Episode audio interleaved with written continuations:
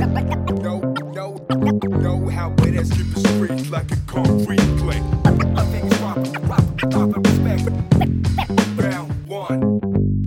Bonjour et bienvenue à tous dans les Snack Podcast où nous allons parler du sport sous son spectre le plus large. Entrepreneuriat, culture, nouvelles technologies, performance, bien-être et bien plus encore. Nous sommes Maxime et Mehdi et le but, à travers nos échanges, est de vous partager un maximum de savoir sur ce sujet qui nous passionne et qui nous en sommes certains vous intéresse aussi. Bonne écoute à tous. On en profite aussi pour vous rappeler de mettre 5 étoiles et un petit commentaire sympa sur notre podcast. Cela nous permettra de continuer à nous développer et de vous proposer un contenu toujours plus qualitatif. Salut à tous et bienvenue dans ce nouvel épisode, un nouvel épisode avec une invitée, une incroyable invitée, euh, Louise Desmoulins-Brenner, c'est ça ton nom complet? Ouais, c'est mon nom complet. J'étais obligée de mettre mon vrai nom d'identité pour, euh, pour avoir la certification Insta, mais je suis plus connue sous le nom de Louise Brenner, tout simplement. Tout simplement, tout simplement. Et toujours accompagnée de Mehdi. Ça va Mehdi? Ça va très bien, salut tout le monde. Euh, écoutez, aujourd'hui, on a décidé d'amener Louise avec nous aujourd'hui au studio. On va dire que c'est le studio, même si on est chez toi, Mehdi, euh, pour parler un petit peu de naturopathie, parce que je vais te laisser te présenter, mais si je me trompe pas, c'est bien ce que tu fais euh, actuellement de manière professionnelle. Oui. Donc, explique-nous un petit peu ton parcours, d'où tu viens, pourquoi la naturopathie, comment tu y es venu, et qu'est-ce que tu fais là concrètement en tant que naturopathe maintenant? Ok, ça marche. Donc, donc je suis naturopathe, effectivement. Je, hum, avant, j'étais agent de voyage et euh, voilà, un petit peu en même temps que, bah, comme Maë, on a un petit peu les- des points en commun sur notre parcours. Euh, 2020, le Covid, machin, euh, j'ai dû changer de voie. Et euh, je me suis dit, avec tout ce temps que. Parce que contrairement à Maë qui était en burn-out, moi c'était plutôt un bore-out. Euh, on était au chômage partiel et tout. Donc je me suis dit, je vais profiter de ce temps-là pour apprendre des choses que j'avais envie d'apprendre. Donc j'ai commencé une formation de naturopathie à ce moment-là, ça m'a bien plu. Et ça a correspondu avec tout un, tout un moment de reset, de prise de conscience. Euh, j'ai commencé à faire du yoga sérieusement. Euh, j'ai décidé de devenir végétarienne. J'ai arrêté la pilule, tout ça un peu au même moment. Et ça m'a fait un peu un, un espèce d'éveil. Euh, et du coup, en devenant végétarienne, végane pendant, pendant un moment, euh, je me suis spécialisée d'abord en nutrition végétale quand j'ai commencé Mhm. du coup à donner des consultations. Et euh, en parallèle aussi, j'ai- lancé mon podcast. Mhm. Je discutais un peu euh, bah, avec des invités et aussi dans des épisodes solo de bah, voilà, mon parcours d'éveil, mon parcours de santé mentale aussi. Et j'ai beaucoup parlé de mes, ma période de, de- où j'ai eu des troubles du comportement alimentaire. J'ai été, euh, j'ai été boulimique en fait euh, pendant mon adolescence et jusqu'à Mhm. mes 23, 24 ans. Et en, en ayant parlé de ça, du coup, sur mon podcast et sur les réseaux sociaux, euh, j'ai attiré aussi une clientèle de personnes euh, qui souffraient de ce type de problématique. Donc, rapidement, j'ai décidé aussi de faire une formation complémentaire, une deuxième formation complémentaire. Euh, C'était, c'était, euh, c'était, euh, est-ce que ça t'a choqué le nombre de personnes qui étaient euh, soumises au même euh, problème, on va dire, que toi? Ouais. Est-ce que c'était, ça représentait une grosse partie de ta communauté? Ouais, ouais, mais en fait, c'est c'est énorme. On se Mhm. rend vraiment pas compte. Bah là, euh, il y a une émission euh, qui est sortie sur France Inter sur ça, euh, c'est la semaine dernière, euh, où le, je crois que c'est un médecin qui explique que c'est vraiment une, une pandémie, en fait, les Mhm. TCA, qui est silencieuse. Et on estime qu'il y a une femme sur cinq qui est touchée. Il y a aussi, euh, il y a aussi des hommes, mais c'est la, la part des femmes est plus importante. Pourquoi Je crois que c'est, je crois même, je sais plus si c'est une femme sur cinq ou deux femmes sur cinq. Enfin, c'est, c'est assez énorme Pourquoi c'est plus des femmes? Parce que les femmes sont plus soumises au diktat de la minceur. En Mm. fait. Mm. Ok. Euh, c'est une grosse cause, forcément, Euh, et que voilà, en tant que femme, on est plus opprimée dans la société, donc plus stressée, etc. Mhm. Euh, donc oui, c'est énorme. Et en plus, là, on parle de TCA. Donc en fait, les TCA, donc pour les personnes qui peut-être connaissent pas bien le terme, donc c'est troubles du comportement alimentaire. Mhm. Euh, en tant que psychopathologie, ça englobe donc l'anorexie, la boulimie, l'hyperphagie.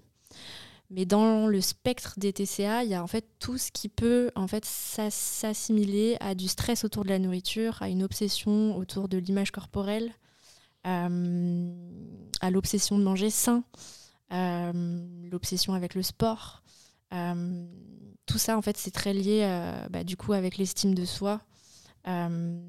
Donc, et en fait, tout ça, ça touche énormément, énormément, énormément de monde. Mm. Euh, et je suis sûre que si vous, si vous demandez autour de vous, euh, si vous faites un sondage sur Instagram Mm. qui a des compulsions alimentaires, vous verrez que en fait, euh, Mais 80% des gens la vont dire façon oui. dont tu décris en tout cas la cause, Ouais. j'ai envie de te dire, euh, j'ai l'impression qu'il y a quasiment que Ouais. ça en fait. Mais- Tu vois, tout le monde a l'air un petit peu très très sur ce sujet-là au Mhm. final. Mais ce qui est fou, c'est que hum, je ne sais pas si TCA, c'est le terme quand tu es diagnostiqué, Ouais. euh, mais je pense qu'on a tous eu un rapport à l'alimentation Mm. au bout d'un moment, pas forcément qui était sain, mais qui, comme tu le dis, est généré du stress. Mhm. Euh, que ça soit pour, euh, pour nous quand on faisait de la musculation, qu'on voulait prendre de la masse, ou alors quand on était euh, sur des périodes où on voulait un peu plus sécher pour avoir une meilleure définition musculaire. On a tous eu, je pense, un rapport au bout d'un moment dans sa, dans sa vie où euh, l'alimentation euh, causait, euh, causait du stress. Donc euh, même si nous, on n'a pas été diagnostiqués, je pense qu'il y a eu cette, cette Mm. rela- relation-là à l'alimentation. pour autant, ça, on, on peut dire que c'est un TCA, ça, tu trouves? Non, on peut pas dire que c'est un TCA. Tout n'est pas un TCA, Ouais.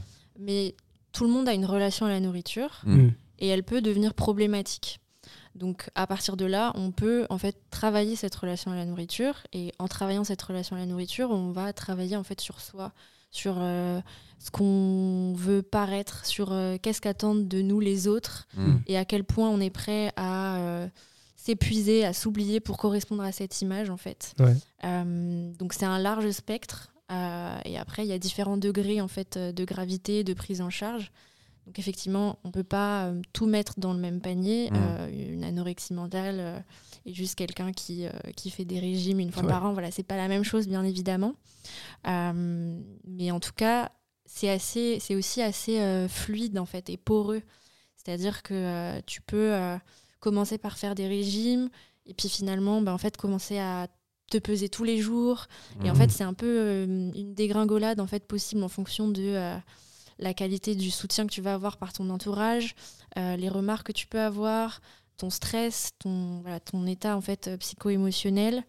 Ça peut ça peut dégringoler en fait et je pense que c'est important de ramener aussi bah, le débat sur la relation à l'alimentation en général en fait que ça soit un sujet de santé en fait parce que Mm. c'est c'est hyper hyper répandu et c'est ça peut devenir euh, ça peut devenir assez grave en fait. Est-ce que les chiffres ils montrent que ça évolue plus avec le temps maintenant ou c'est juste que peut-être avant on en parlait moins? Je sais pas si en fait c'est juste une chose dont on parle de plus en plus quand même on va pas se mentir tu vois même si tu dis que c'était c'est pas mal en silence on va pas se mentir on, on en parle quand même de plus en plus. Ouais. tu vois des troubles du comportement alimentaire beaucoup de gens en parlent etc donc est-ce que ma question c'est est-ce que ça évolue dans un mauvais sens ou c'est plutôt en bonne voie on- qu'est-ce que tu en penses? Je pense que ça évolue pas forcément dans. Je pense, je pense qu'il y a, il y a du bon, enfin il y a du meilleur et il y a Mhm. du, il y a, ça, ça peut aussi empirer étant donné euh, que les réseaux sociaux sont de Mhm. plus en plus présents. Euh, donc il y a de plus en plus de personnes qui en parlent, il y a de plus en plus de thérapeutes, de plus en plus de formations, euh, de plus en plus de prises de position aussi bah, sur la grossophobie, etc. Après, ça reste euh, c'est on a l'impression en fait dans le milieu TCA, dans le milieu anti-grossophobie, anti-diète culture que on est vraiment tout petit face à un monstre et que quoi qu'on fasse en fait ça, continue de se, de se répandre et de se répandre et ça touche tous les âges mais ça commence très tôt malheureusement souvent les petites filles déjà euh, savent euh, à partir de 5-6 ans que euh, si tu manges trop de chocolat tu vas aussi, grossir et que aussi jeune Ah, mais tu oui, penses oui. que ça commence à Ah bah moi, c'est co- ça a commencé très très jeune. Enfin, en fait, à partir du moment où ta mère, ta grand-mère critique d'autres femmes à la télé, Mm. Hmm. euh, ah elle elle est grosse, ah elle elle a maigri, euh, ah non faut pas que tu manges trop, reprends pas de dessert, ah t'as déjà mangé, ah bah dis donc tu manges bien à la cantine. T'as des souvenirs de toi aussi jeune euh, en mode. euh, Ah mais oui, bah ma ouais. mère en fait euh, ne mangeait jamais de sucre, ne mangeait jamais de gâteau. Je pouvais faire des gâteaux, elle n'y touchait pas. On- elle avait des sucrètes sur la table pour, Mm. euh, pour son thé et donc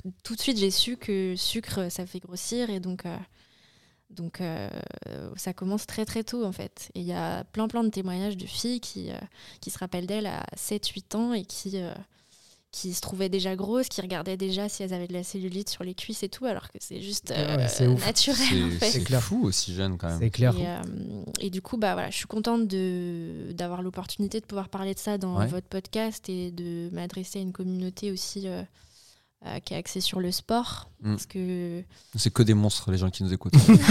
non, mais je pense que voilà, les TCA, la relation à la nourriture, bah, c'est encore plus Non, présent.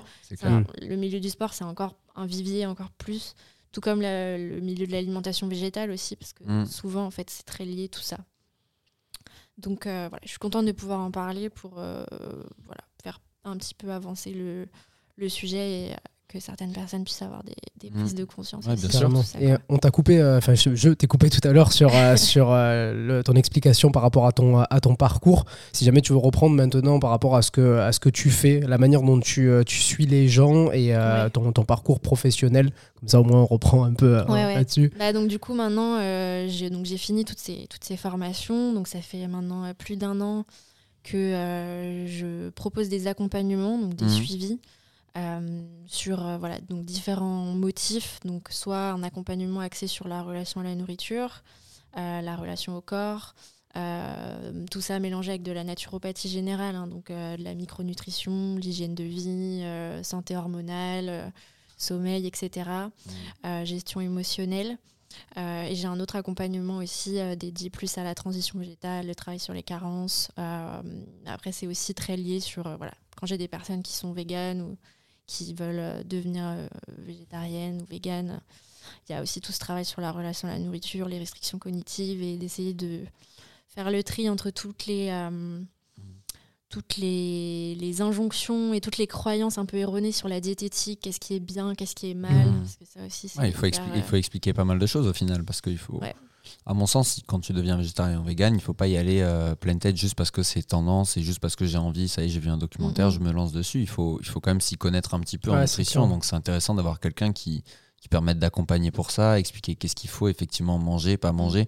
Qu'est-ce qu'il faut voir aussi si jamais euh, je commence à me sentir pas bien, quelles carences je pourrais potentiellement avoir. Donc euh, Mhm. Qu'est-ce qu'il faut checker? Je pense que c'est intéressant cet accompagnement. Euh, moi, tu vois, j'ai fait, pour raconter un peu mon, mon histoire très rapidement, euh, quand j'ai fait ma transition alimentaire, j'avais aucune notion euh, de ce que devait être une alimentation végétalienne. Et euh, pour moi, c'était bon, ben, raccourci, c'est légumes, fruits, et j'ai Mm. mangé que ça pendant, euh, pendant de nombreuses semaines jusqu'au moment où je me suis rendu compte que c'était pas forcément une bonne, une bonne idée. Bah, ça m'a complètement flingué. Et je pense que, euh, comme tu le dis, Maxime, ça quand même, ça s'accompagne de beaucoup de notions alimentaires, de ce qui Mm. est bon, ce qui est pas bon, et euh, que- qu'est-ce que tu vas devoir faire pour réhabituer ton corps justement à ce mode alimentaire? Parce que quand tu as toujours été soumis à un mode hyper euh, transformé où tu as, mangé toujours la même chose, je pense qu'il faut aussi euh, un temps d'adaptation à ton corps pour euh, qu'il comprenne que son alimentation maintenant c'est à ça qu'elle va ressembler. Et euh, à ce moment-là, moi c'est vrai que j'aurais voulu être, être, accompagné, donc ça a pris un peu plus de temps. Euh, suite aux inconforts et tout, je me suis quand même Mhm. pas mal renseigné. Euh, mais j'avais quand même des notions, euh, tu vois, en étant, en étant coach, j'avais quand même abordé des, des notions alimentaires trop faibles pour vraiment me, me savoir exactement la, comment faire ma transition. Mais, euh, mais je pense que c'est une bonne chose de pas y aller, comme tu le dis, euh, tête Mm. baissée et euh, de pouvoir au moins, alors je sais pas comment toi tu fais ton accompagnement, mais d'avoir ces, ces notions euh, primaires Mm. sur euh, qu'est-ce qu'est une assiette convenable euh, Mm. pour ta santé, du moins. Mm. Comment ça se passe un accompagnement du coup? Bah alors du coup sur le sujet de l'alimentation végétale, je propose un accompagnement qui est en deux séances. Donc la naturopathie c'est des séances d'à peu près une heure et demie Où en fait on va vraiment parler de tout, on va vraiment poser des questions sur l'intégralité de la sphère santé de la personne, donc aussi bien son alimentation que ses antécédents de santé, que euh, on passe en revue toute la symptomatique, donc le système digestif, le transit, le- la qualité du sommeil, le cycle menstruel, euh, tout, tout ce qui peut toucher en fait au corps, mais aussi euh, aux émotions et à son mode de vie, à quelle heure elle se réveille le matin, c'est quoi son travail, combien Mhm. d'heures elle passe par jour dans le métro. Parce qu'en fait, ce qui est super important là-dedans, et ce qui est hum, difficile en fait, parce que du coup sur les réseaux sociaux ou dans les livres, on entend tout et son contraire. euh, parce qu'en fait, vraiment, la santé, c'est complexe et il y a tout et son contraire qui Mhm. est Ouais, vrai en fait. Clairement. Euh, et en nous, on a des systèmes qui se contredisent en fait et qui font que bah, on a besoin d'avoir un regard extérieur euh, qui nous explique quelle est notre nature, quels sont, d'où viennent nos déséquilibres et adapter une hygiène de vie en fonction du, de son mode de vie et de ses besoins Hmm. euh, et de ses symptômes et de sa nature et de son tempérament. Donc, euh, donc en accompagnement, en fait, on, on fait ça. Moi, mon travail, c'est d'aller faire une carte en fait de la personne, euh, comment son corps fonctionne, qu'est-ce qu'elle aime, c'est quoi ses objectifs dans la vie, c'est quoi ses- ses- les- son- l'influence environnementale qu'elle subit. Euh, et à la suite de ça, lui proposer une hygiène de vie qui soit facile, nutritive et qui soit axée sur le bien-être en fait et pas sur euh, se forcer parce que c'est bien, euh, quelque chose qui peut être euh, très violent en fait. Donc voilà, moi je suis thérapeute axée sur bah, du coup la non-restriction. Hmm. J'ai fait un e-book sur l'alimentation végétale non restrictive.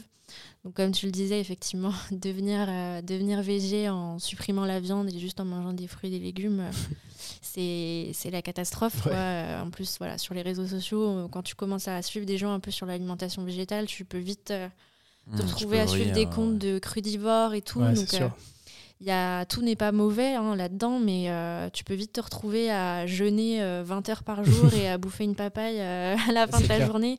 C'est pas du tout adapté à- à- au mode de vie citadin en, en milieu, euh, enfin en ville, euh, en Occident, euh, quand il fait froid l'hiver et tout. Mais je trouve qu'en plus, ça a été, euh, c'est vachement stéréotypé, tu vois. Maintenant, quand tu, euh, tu dis à quelqu'un que tu as une alimentation végétalienne, on te classe comme le mec qui bouffe justement que des fruits et des légumes, parce que je pense que justement, c'est ce genre d'alimentation qui est souvent mis en avant sur les réseaux, et de genre, euh, bah, c'est vu comme une personne, comme tu le dis, qui jeûne pendant je sais pas combien de temps, qui mange que qui- qu'un seul aliment, et je trouve que ça dessert vachement le, le- le propos, et, et plus de personnes, justement, comme toi, devraient avoir leur, euh, leur, euh, leur mot à dire sur qu'est-ce que c'est qu'une bonne alimentation. Moi, je voulais euh, que tu euh, que expliques aussi, parce que c'est vrai qu'on l'a pas fait et qu'on n'a pas donné de définition. C'est vrai, on- nous, on aime bien commencer un peu comme Mhm. ça.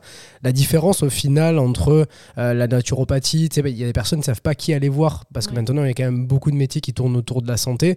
Euh, pourquoi aller voir un naturopathe, du coup, plutôt que d'aller voir, je sais pas, un diététicien, admettons? Alors en fait, la naturopathie, c'est vraiment holistique. Donc c'est un terme qui est très très à la mode, euh, Mm. holistique sur les réseaux sociaux. Moi, ma définition de, le- du- de holistique, c'est qu'on va vraiment à la fois travailler la nutrition, le sommeil, la digestion, euh, mais aussi euh, l'aspect émotionnel, la santé mentale. pourquoi pas aussi avoir des pratiques plus énergétiques, etc. Mais c'est vraiment aussi, c'est à la fois ancré dans des choses concrètes et en même temps avoir aussi des objectifs, voilà, un peu du coaching de vie aussi. Ouais. voilà. Euh, vous allez voir un diététicien, il va vous donner un menu à suivre. Euh, il va pas forcément euh, vous demander euh, euh, comment se passe votre cycle menstruel et si vous avez une vie intime épanouissante. Ouais. Euh, en naturopathie, c'est le genre de questions qu'on peut poser parce que euh, en fait, c'est super euh, important euh, ben, de, de, de savoir ça en fait pour comprendre vraiment qui est la personne et c'est quoi ses pensées tous les jours, comment elle prend ses décisions en fait. euh, C'est quand même du coup super large comme, euh, comme spectre. Comment tu fais toi pour avoir un accompagnement hyper précis sur tous ces, euh, tous ces sujets? Est-ce que tu t'accompagnes justement? Est-ce que tu t'entoures de personnes qui vont être spécialisées comme des coachs sportifs, comme des psychologues ou des choses comme ça? Ou alors c'est toi qui regroupe vraiment toutes ces, euh, toutes ces notions et qui peut accompagner une personne dans l'intégralité de son parcours? Non, bah en fait, un naturopathe, c'est un naturopathe. On n'est pas coach sportif, on n'est Mhm. pas psy. Donc, moi, je redirige effectivement sur, euh, sur, des, sur des, des accompagnements sportifs avec des coachs sportifs. Euh, et quand c'est nécessaire, c'est toujours nécessaire dans l'accompagnement euh, sur les TCA, en fonction de la gravité du TCA de la personne. Je redirige aussi vers des psychologues pour... voilà, la, nat- la naturopathie, c'est vraiment de l'hygiène de vie, de la prévention, du quotidien, du concret. Donc on va ce que je propose en fait, c'est à la fois des routines, des routines dans la salle de bain ou des routines de méditation, de respiration spécifique, de la nutrition. Donc moi je je fais pas de menu, de régime, je donne en fait des idées de repas, euh, des idées de combinaisons, euh, des idées d'aliments qui sont spécifiquement bonnes, soit pour le trouble de la personne, soit pour sa nature, son tempérament ou ses besoins. Euh, et je donne des cures de plantes. Moi, je travaille beaucoup en gémothérapie. C'est euh, des macérats de bourgeons, d'arbres. C'est assez puissant. Euh, ça travaille à la fois le métabolisme, l'énergétique. euh, voilà, et de la phytothérapie, parfois des huiles essentielles, des cures de compléments alimentaires, etc. Et dans mon accompagnement TCA, je donne aussi des exercices d'écriture, du journaling, des méditations aussi spécifiques que j'enregistre et que j'écris moi-même et que je fais ça en fait sur mesure pour la personne en fonction de ses problématiques. Euh, donc voilà, je sais pas si ça répond Ouais, à ta question. si, si, ça répond très bien à ma question. Et je trouve que c'est. euh, parce que moi, typiquement, je, je connaissais pas l'étendue complète de Mm. ce que de ce qu'était un naturopathe. Et pourtant, je suis euh, aussi dans, dans le milieu, on va dire, de la santé. Et euh, ce, que je trouve, ce que je trouve bien, c'est que c'est un accompagnement qui est global et qui, qui, qui vraiment fait appel à un mode de vie complet et pas uniquement c'est tiens tu vas tout va changer parce que tu Mm. vas changer parce que tu vas changer ton alimentation ou tout va changer parce que tu vas te mettre à faire du sport et ce que j'entends aussi dans ce que tu dis c'est que ça donne une vraie autonomie aussi à la personne contrairement à ce que à ce que pourrait être un simple plan alimentaire parce ça. qu'une fois que tu en sors comment tu fais en fait Mm. pour euh, bah, justement construire des, des, des routines qui ont du Mm. sens et comment tu fais justement pour te l'approprier pleinement? Et je pense que c'est là où la naturopathie a, a peut-être le plus à jouer, c'est dans cette, euh, cette autonomie qu'a la personne euh, après ben, justement le parcours que tu vas, que tu vas faire avec elle. Quoi. Exactement. Bah, en fait, c'est vraiment ça le but de la naturopathie, c'est l'autonomie. Euh, c'est de trouver la cause des problèmes et euh, recalibrer dans l'hygiène de vie euh, pour travailler le problème à la source. En fait, c'est Mm. le contraire de la médecine allopathique qui va donner un- une pilule magique pour traiter un Ouais. symptôme, mais sans, sans changer ce qui a provoqué le symptôme. Et l'idée, c'est euh, de- d'effectivement donner cette autonomie à la personne pour qu'après l'accompagnement, elle se connaisse, qu'elle comprenne les, les dynamiques en fait dans son corps et dans son, dans son émotionnel, dans sa vie, pour qu'elle se rapproche le plus possible d'une- façon de vivre qui est intuitive en fait. Ouais.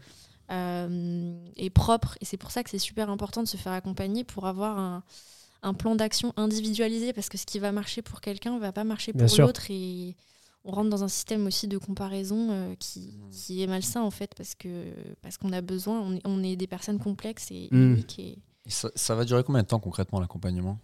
Bah, hum, ça peut durer entre 4 et 6 mois en fonction des. Voilà. Après, moi, je- j'ai mes formules d'accompagnement qui sont, qui sont fluides et qui, qui bougent à travers le temps. D'autres naturopathes font pas exactement comme moi. Mm. Donc, euh, l'important, c'est de trouver son Il y, a thérapeute.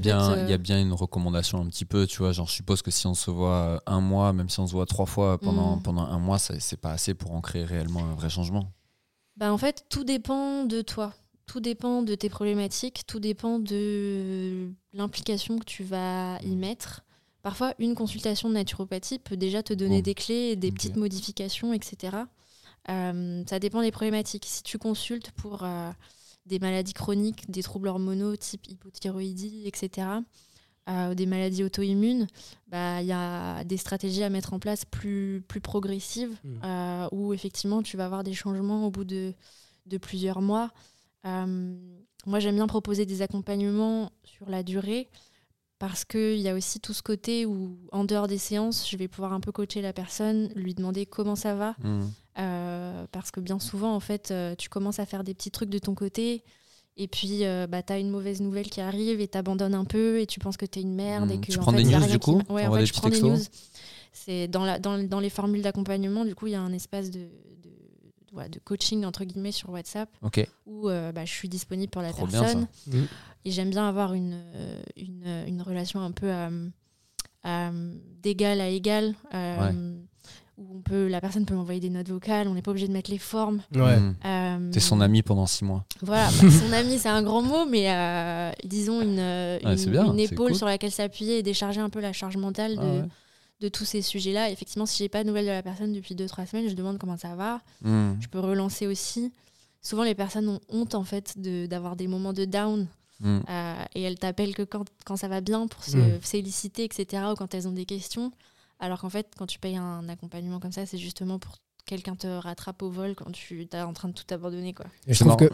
Euh, Je trouve que ce qui est, euh, ce qui est bien aussi dans cet accompagnement long terme, c'est que je pense qu'au premier abord, les personnes ne vont pas justement à ce qui est le plus essentiel dans leur phase de transition. Je parle surtout pour les personnes qui ont des, besoins de suivi euh, plus, long terme avec les, maladies dont, tu parles ou même des problèmes psychologiques encore plus profonds. C'est que je pense au début, tu vas pas réellement réussir à trouver la réelle cause qui t'a poussé à euh, bah, avoir ce, ce genre de comportement. Et peut-être qu'avec le temps, toi, tu vas réussir à déceler la chose qui entraîne justement toutes ces problématiques actuelles et peut-être la faire travailler aussi, euh, aussi Mhm. là-dessus. Je sais que euh, quand tu vas te livrer à la, la première fois, que ce soit Mhm. chez un psychologue ou autre, je pense que tu vas pas directement à l'essentiel, ou du Mhm. moins peut-être que tu le sais même pas que c'est ça. Et en creusant un tout petit peu, peut-être que tu peux te rendre compte, bah, en fait, le problème, il est, il est là. Il Mm. n'est pas celui que je pensais, moi, en tant qu'individu. Mais par contre, en creusant, voilà d'où ça part. Toi, tu le disais potentiellement que ça pouvait être quand t'es, euh, ta mère, au début, te disait à tes 6 ans euh, que euh, bah, elle est grosse, c'est quelque chose comme ça. Peut-être que ça, t'en es même pas conscient en réalité. Alors qu'en creusant un tout petit peu, en discutant un peu plus sur le long terme, Mm. tu te rends compte que le problème, il est, il est plus profond que celui que tu pensais. Quoi. Mm. Ouais, ouais, c'est ça. Donc, ouais, c'est des séances qui sont longues et euh, où il y a vraiment aussi besoin de, se sentir à l'aise avec la personne. Donc, euh, l'important, c'est de choisir euh, un ou une thérapeute en qui on a confiance, Ouais. avec qui on se sent à l'aise, qui a les mêmes valeurs que nous.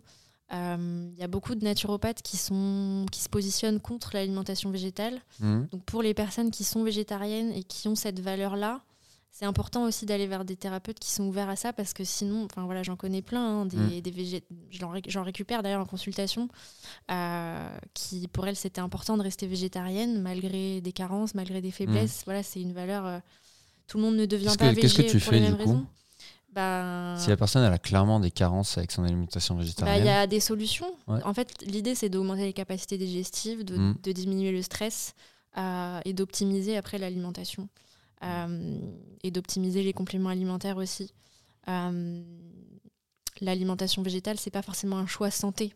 Ouais, bien Ouais. Je sûr. c'est deviens pas végétarien. Mm. euh, souvent, il y a des gens qui deviennent végétariens en se disant que c'est bon pour leur santé. Ouais. À mon sens, dans ce cas, il faut se faire accompagner parce que ça peut ne pas l'être. Ça, Mm. c'est une réalité. hein, C'est vraiment une réalité. Et les naturopathes qui se positionnent contre l'alimentation végétale, ils ont, enfin, ils ont raison entre guillemets. Effectivement, il y a des, il y a des problèmes. On peut les solutionner. Euh, on peut être vegan et en bonne santé. Après, bah, on en discutera aussi euh, par rapport à vos parcours aussi. hein, c'est, ça reste compliqué. Mm. Mais en tout cas, si on, est, si on veut être vegan parce que pour nous c'est terminé, on veut plus Mm. participer à, à, à la à la comment ça s'appelle? La Au massacre. au massacre des non, animaux en vrai, enfin, oui, non, mais clairement, à l'industrialisation, tout ça, Euh, ouais. on peut optimiser sa santé et être en bonne santé euh, dans une certaine voilà dans un Mm. certain cadre Mm, mm. C'est ça, en fait, il faut juste que tu prennes conscience qu'il va falloir que tu changes beaucoup d'autres facteurs de ta vie. quoi. Ouais. Peut-être que si Ouais, jamais t'es pas du tout aligné avec le fait de, de changer ton alimentation et tu veux absolument rester avec une alimentation euh, euh, 100% végétale, il faut qu'il y ait beaucoup d'autres euh, paramètres de ta vie qui, euh, qui, qui bougent. Alors que quand, si jamais tu veux absolument garder le même mode de vie, les trucs comme ça, c'est là où ça risque peut-être d'être... euh, Après, ça peut, problématique, ça peut être simple, mais en fonction des passages de ta vie, euh, Mm. il y a une certaine flexibilité mentale, je pense, à avoir, ouais. et euh, bah, des connaissances. Euh, c'est pas rare que des personnes qui sont véganes, quand elles tombent enceintes, c'est plus possible. Elles ont trop Mm. envie de viande, et ça veut dire aussi des choses. Et je pense que euh, malgré nos envies, nos valeurs, euh, on est des gens qui, euh, pendant des générations, nos ancêtres ont mangé Mm. de la viande. Et même si c'est pas forcément un besoin indispensable, parfois notre corps nous le demande. Et euh, il y a des solutions pour lui proposer autre chose, mais c'est aussi naturel que notre corps en redemande. Mm. Et dans ces cas-là, il bah, faut travailler aussi sa flexibilité mentale et savoir quelles sont les, les autres solutions euh, à, lui à, à lui apporter. Quoi. Bien sûr. J'aimerais bien qu'on revienne un petit peu sur les TCA, et Ouais. notamment autour de, de la pratique sportive. C'était un des, un des cas qu'on s'était euh, dit avant de commencer le podcast.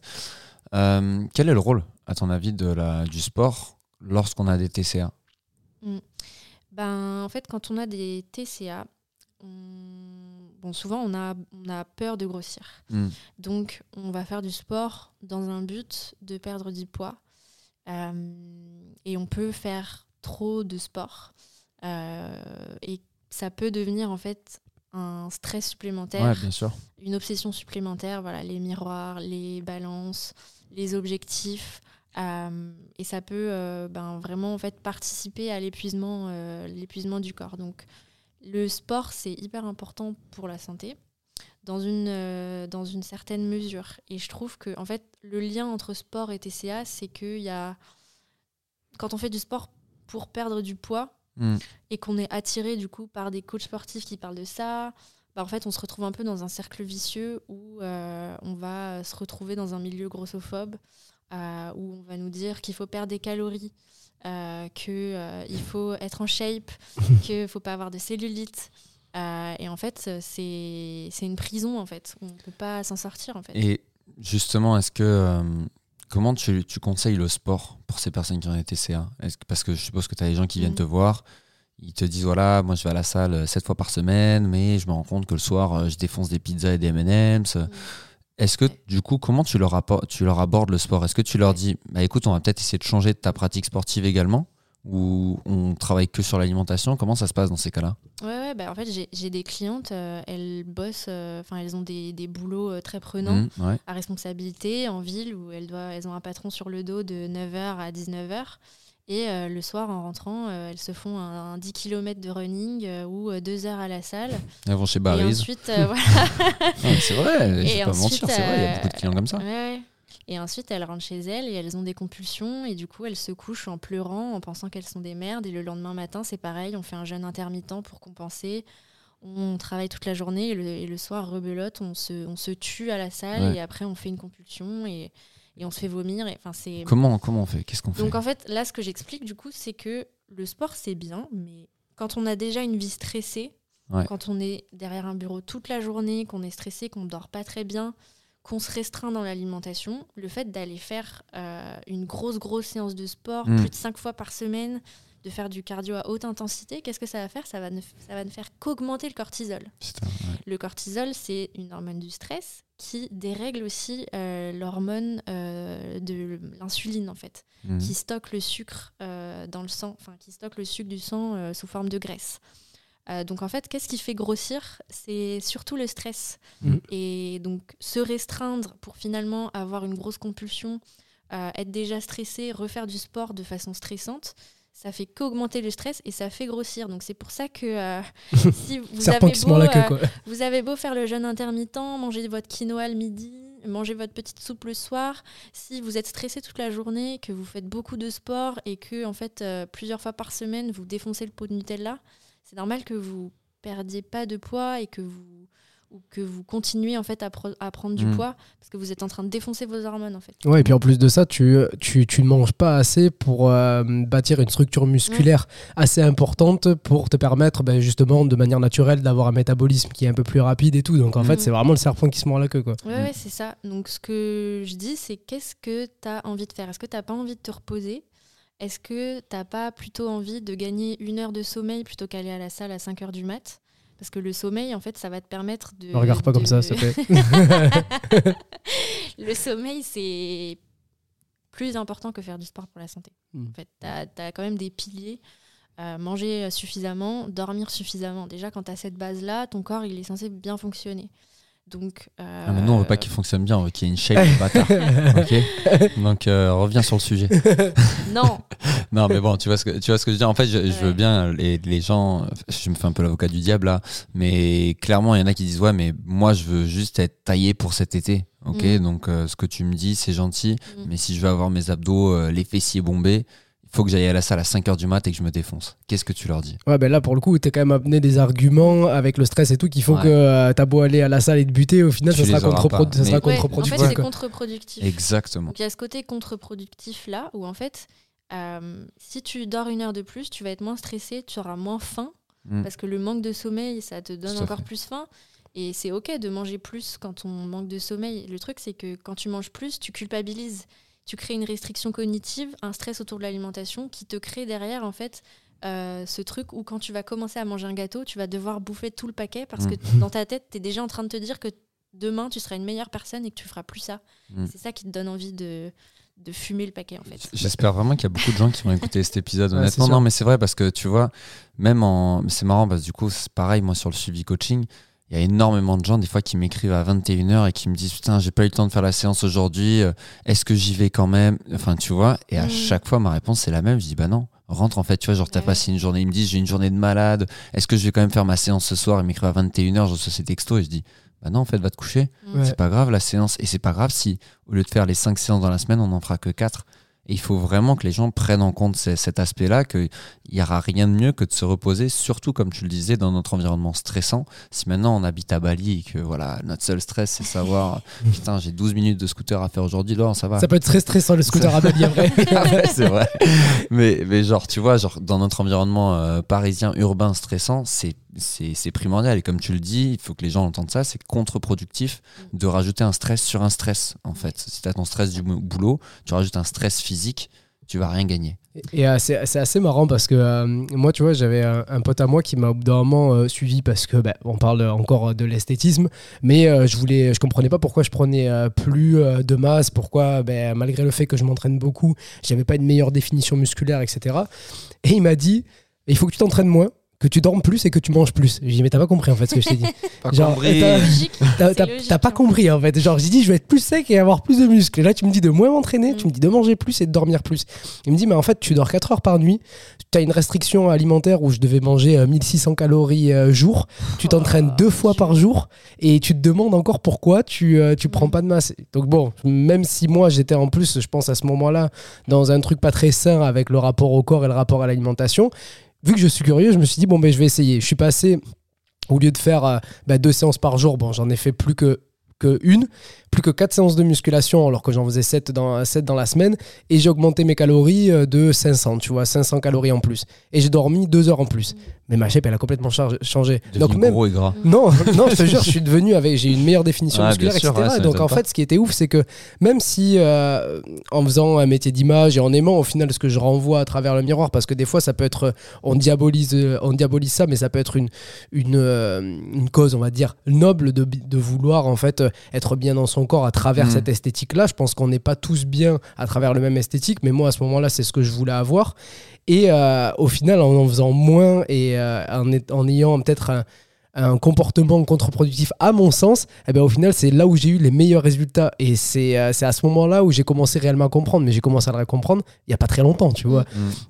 Donc du coup, ça soutient vachement le propos que tu tiens, que des fois, au final, le fait de se reposer, de faire moins de séances et de manger un peu plus, c'est Mm. ce qui va te faire avoir ben, justement l'esthétique que tu as envie d'avoir. Donc même si ton seul but, c'est ça, eh ben, au final, ça répond aussi à, à- à ton objectif. Quoi. Ouais. En fait, il y a deux choses à remettre en question. La plus facile, c'est ça, euh, cette idée qu'en fait, euh, moins t'en fais, en fait, finalement, plus tu peux te sentir euh, mieux. Euh, donc ça vient en fait challenger ce truc de productivité et un peu bah, dans la culture des régimes dans le sport, de ce truc de euh, tu vas faire ce programme-là, 5 séances par semaine, en 7 semaines tu vas perdre tant de kilos, tu vas pouvoir rentrer dans ton putain de maillot de bain. Euh, alors qu'en fait, tu, fais, tu vas à la salle deux ou trois fois par semaine, tu peux avoir les mêmes résultats. Donc oui, peut-être que tu vas pas dégommer tous les kilos émotionnels que tu auras pris dans toute ta vie en Ouais. que cette semaine. Mais au moins, tu vas pas laisser ta santé mentale sur le carreau, quoi. Mais tu vois, je pense que le coaching, en réalité, il doit être abordé au même titre que la naturopathie. On peut pas, en fait, avoir euh, un- le- la solution magique pour tout le monde. Bon, mais en fait, parce que tu vas faire ce programme, tu vas avoir tel résultat. Entre un mec qui euh, potentiellement travaille peut-être 4 heures par jour, euh, qui euh, se lève à 9 heures du matin, qui se couche à, à 10 heures, euh, qui a une vie pas stressante du tout, et un autre- une autre personne qui a une vie euh, complètement différente à l'opposé de celle-ci, bah, au final, ce même programme, il n'aura pas du tout le même impact sur toi. Donc, je pense que cette notion euh, de. euh, de euh, comment dire de sur-mesure, elle est, euh, elle est bien adaptée justement et elle répond un peu plus aux objectifs de, de chacun. Donc c'est normal si toi tu fais quelque chose, t'es pas les mêmes résultats que ton voisin et je pense qu'il faut être ok aussi euh, avec ça quoi. Ouais. Et le, la deuxième chose à remettre en question, mais ça c'est le plus difficile, c'est bah, en fait pourquoi vous voulez avoir un corps parfait? Ouais. Pourquoi? Pourquoi? Vous êtes qui sans votre corps parfait Et ça, c'est très difficile en fait, parce que quand on. En fait, pour guérir des troubles du comportement alimentaire, il faut lâcher prise sur la perte de poids. Mm. Et c'est ça le plus difficile en fait à faire. Euh, Après, est-ce que tu penses que c'est. Désolé, euh, je- à chaque fois je te pose beaucoup de questions, mais est-ce que tu penses que c'est forcément malsain? Est-ce que tu penses que euh, le fait de vouloir perdre un peu de poids, le fait de ne euh, de pas s'accepter tel qu'on est, de vouloir aborder un changement, c'est forcément néfaste? C'est pas forcément néfaste, c'est ok de vouloir perdre du poids euh, si on a par exemple eu un problème hormonal et qu'on a pris du poids euh, de manière conséquente euh, d'un coup, c'est normal de vouloir revenir à soi. En fait, on a un poids de santé, un settle point euh, de- à la naissance. Comment on le trouve ça? Bah en fait, tu, à partir du moment quand tu manges à ta faim de manière intuitive, que tu bouges sans forcément faire d'excès et que tu restes à un poids stable, c'est ça ton settle point. Et malheureusement, en fait, euh, avec la culture des régimes, tout le monde est censé faire du 34 ou du 36, sinon euh, vous êtes con- considéré comme gros en fait. Mm. Euh, et alors qu'en fait, la taille euh, la plus répandue euh, parmi les Françaises, c'est le 42. Euh, dites à la moitié des femmes, euh, ton, ton, ta taille normale, ta taille que tu devrais faire, c'est le 42. euh, vous allez en avoir plein qui vont, qui vont chialer, quoi. Parce qu'en fait, euh, c'est vraiment euh, rentrer dans l'inconscient collectif que pour être une bonne personne, tu dois être mince et du coup, tu dois faire du 36, euh, 38 euh, maximum, quoi. Enfin, en tout cas, voilà, moi, mon, quand j'étais ado, jusqu'à il y a pas, enfin voilà, jusqu'à dans ma vingtaine, si je ren- rentrais pas dans un jean 34, c'était la fin du monde. Mm. Vraiment, c'était la fin du monde. Et ça, c'est un problème. Et en fait, oui, en fait- ce qui est malsain, c'est d'associer forcément la santé au poids. Ouais. Tous les corps existent, toutes les morphologies existent. Et lutter contre sa morphologie et son settle point, parce que c'est possible en fait que votre settle point de la naissance, en fait, ce soit de faire du, ce soit de faire du, du 48, tu vois. Mm. Euh, et en fait, lutter contre ça, c'est lutter contre ça toute sa vie en fait Ouais. en se faisant violence, en se, en se, en se restreignant, en faisant des régimes qui nous bousillent la santé. Euh, et en fait, il y a ce travail aussi bah, d'acceptation à, à avoir. Mais clairement, c'est possible d'être en surpoids, d'être au-delà de son poids de santé et de vouloir perdre du poids. Mais en fait, il faut comprendre aussi pourquoi on a pris du poids et se restreindre et vouloir faire des régimes. Ça ne fait que risquer de prendre encore plus de poids parce que la restriction va créer derrière en fait des compulsions Ouais. c'est pour ça que les régimes ne marchent pas. hein, Bah, euh, ouais, je pense qu'après, c'est à partir du moment où tu n'es pas aligné déjà avec ce que tu fais et ce que tu mets en place et que c'est une contrainte Mm. pour toi que c'est là où c'est néfaste. À partir du moment où je pense que tu abordes un changement, enfin, euh, moi pour le coup, je, je pense que tous les deux avec Maxime, c'est vrai qu'on a un discours qui est vraiment pour le coup, je pense, différent du, du Mm. tien et je trouve que c'est là où c'est intéressant ce, ce- ce- cet échange qu'on a parce que nous on est un peu euh, la politique du euh, go one more tu vois c'est Mm. euh, faire beaucoup faire plus, amener les gens à se dépasser, etc. Donc c'est vrai que ça peut être deux discours qui sont complètement, complètement opposés. Mais moi, je sais que quand j'ai le contrôle sur ce que, ce que je fais, là actuellement, là au moment où on parle, ça fait un mois que je pèse tout. Tu vois, mais j'ai pas de problème avec ça, plus de problème, parce qu'il y a un moment où c'est devenu vraiment malsain et ça, ça prenait le pas sur mes relations sociales. Dès que j'allais en fait au restaurant, je me punissais le lendemain. Tu vois, alors que, euh, genre vraiment, je me punissais. Mhm. C'est comme tu le disais, au final, je, je ne mangeais plus le matin. euh, genre, au lieu de manger euh, 2000 calories, ben, j'en mangeais plus que 1500 pour me dire, ben, je rattrape au final les excès que j'ai fait de la veille. Et là, je trouvais que c'était vraiment problématique parce que j'avais une relation qui est malsaine. Aujourd'hui, je, je pèse parce que j'aime bien être dans le contrôle et que j'ai vite fait aussi de pas du tout savoir ce que, je, ce que je mange. Parce que si tu me laisses aller à mon intuition, bah, elle est pas toujours bonne, tu vois. Mais je vais vraiment me, avoir tendance vraiment à me pourrir. mm. Mais je vais pas manger des choses qui sont bonnes pour moi au final. Et ça va causer beaucoup d'inconfort euh, intestinal, ça va troubler mon sommeil, etc. Donc en fait, le fait de peser et tout ça, ça me permet de garder le contrôle, de savoir ce que je mange. Mais pour autant, maintenant, je me punis plus euh, si je fais un excès. Ben, si je, je vais au resto le soir, le lendemain, je vais manger euh, exactement ce que je devais Mhm. manger sur, euh, sur ma journée. Et je trouve que maintenant, j'ai une relation qui est beaucoup plus saine, mais pour autant, en ayant euh, ce besoin-là d'être euh, ben, dans le contrôle, de, de, de garder le contrôle sur euh, mon physique euh, et tout ça. Est-ce que tu penses, est-ce que tu traduirais ça comme étant euh, problématique? Je pense que ça dépend des personnes, mais mon positionnement en tant que thérapeute qui travaille là-dessus, qui aide les personnes qui, su- qui subissent en fait euh, ce truc-là de contrôle et que ça a un impact sur leur santé mentale, je trouve qu'en fait, ah, le contrôle, c'est un mot déjà qui, qui, qui est problématique en fait en soi. Mais en tant que euh, athlète, euh, c'est ok que tu aies envie d'aller plus loin et d'avoir ces objectifs d'athlète. C'est ta vie, c'est ta passion, c'est ton rêve. Go for it, tu vois. Mm. Et effectivement, je pense que c'est très important quand même qu'il y ait de la flexibilité et que tu vives et que juste en fait tu sois pas. Parce que t'es pas que athlète, t'es Ouais. aussi médi. Et il y a quelqu'un, il y a un petit cœur derrière ces gros muscles, quoi, tu vois. Faut que tu faut que tu t'y connectes aussi Ouais, parce sûr. que ça peut pas que tu peux pas que être athlète, tu vois, parce que ça va pas durer toute ta vie, tu Ouais. vois. Je, je, te, je, te, te- je te spoile pas. euh, euh, arrivé à un certain âge, tu vas devoir trouver d'autres passions, tu vois. Ouais. Et là, ça va, ça peut hum, potentiellement aussi nuire à ta santé mentale pour le futur, en fait, de t'accrocher que à cette identité-là, en fait. Grave. Mais je trouve que c'est quand même une bonne chose, tu vois, que parce que typiquement les personnes comme nous, peut-être qu'on aurait des, euh, du- une appréhension à aller voir une naturopathe parce que euh, bah, justement, euh, tu vois, le discours que tu tenais au début, on se dirait, ouais, ben non, elle va me dire de tout changer et d'arrêter de faire ce que je fais, donc vas-y, euh, Nick, je vais pas la, je vais pas la voir parce qu'au final, c'est à l'opposé de ce que Bah, de mon mode c'est de là vie. qu'on reconnaît une bonne thérapeute Mm. ou pas, c'est de toujours faire des choses en accord avec la personne. La fait. personne, ouais. Si, si t'es vegan, je vais pas aller te dire qu'il faut absolument que tu remanges de la viande, sinon tu vas crever. Ouais. Si t'es athlète, je vais pas te dire, bah non, en fait, il faut que t'arrêtes le sport parce que euh, ça va te flinguer ta santé mentale. Mm. Enfin, il faut Ouais. qu'il y ait une douceur et une flexibilité, en fait. Et la naturopathie, elle est là pour que ton hygiène de vie s'adapte aussi à, à toi, à tes rêves et que tu, tu puisses t'épanouir, en fait. Et peu importe quels, soient tes, quels, sont tes, quels sont tes rêves. Mm. Euh, maintenant, effectivement, quand j'ai euh, face à moi une cliente euh, qui, est, euh, qui est boulimique, qui subit vachement euh, sa vie sociale, qui a une vie intime et pas de libido, plus de règles depuis six mois, Ouais. euh, là, oui, je vais lui dire, mais meuf, en fait, ça sert à rien que tu ailles à la salle. Il Ouais. faut juste que tu prennes des vacances, en fait. Ouais, c'est clair. Euh, donc ça dépend vraiment, euh, ça dépend vraiment des personnes, quoi. Ok. C'est intéressant quand même l'histoire de, de contrôle dont tu parlais, Mehdi, parce qu'en fait, euh, quand tu parlais, c'était exactement ce que j'étais en train de me dire aussi. C'est, c'est, en fait, il y a quand même un certain sentiment aussi de, de confiance en soi et de fierté quand on arrive à, à bien gérer son, son alimentation. Tu vois, Mm. euh, pareil, tu as vu que en ce moment, je pesais aussi, j'avais certains objectifs sportifs, donc Mm. pareil, tu vois.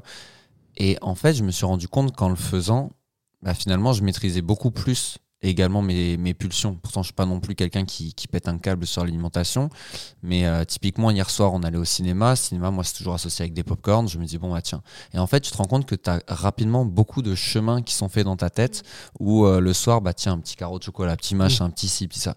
Et en fait, quand tu commences à vraiment essayer d'être dans le contrôle, Mm. tu te rends compte de toutes ces choses-là Mm. que tu faisais pas. Et je trouve que si à un moment donné, tu passes pas par là, par te dire, bah, tiens, je vais vraiment essayer de, de voir concrètement qu'est-ce que je fais, qu'est-ce que je prends au quotidien dans ma journée, tu as du mal à te rendre compte. Ouais, c'est vrai. En fait, Mm. vraiment, tu vois, si, euh, si j'avais pas commencé à faire ça, à me dire, ok, là, je prends 70 grammes de glucides, là, 150 grammes de ça, 25 grammes de ça, bah, en fait, je me, tu vois, hier soir, on est au ciné, boum, j'aurais pris un peu des popcorn.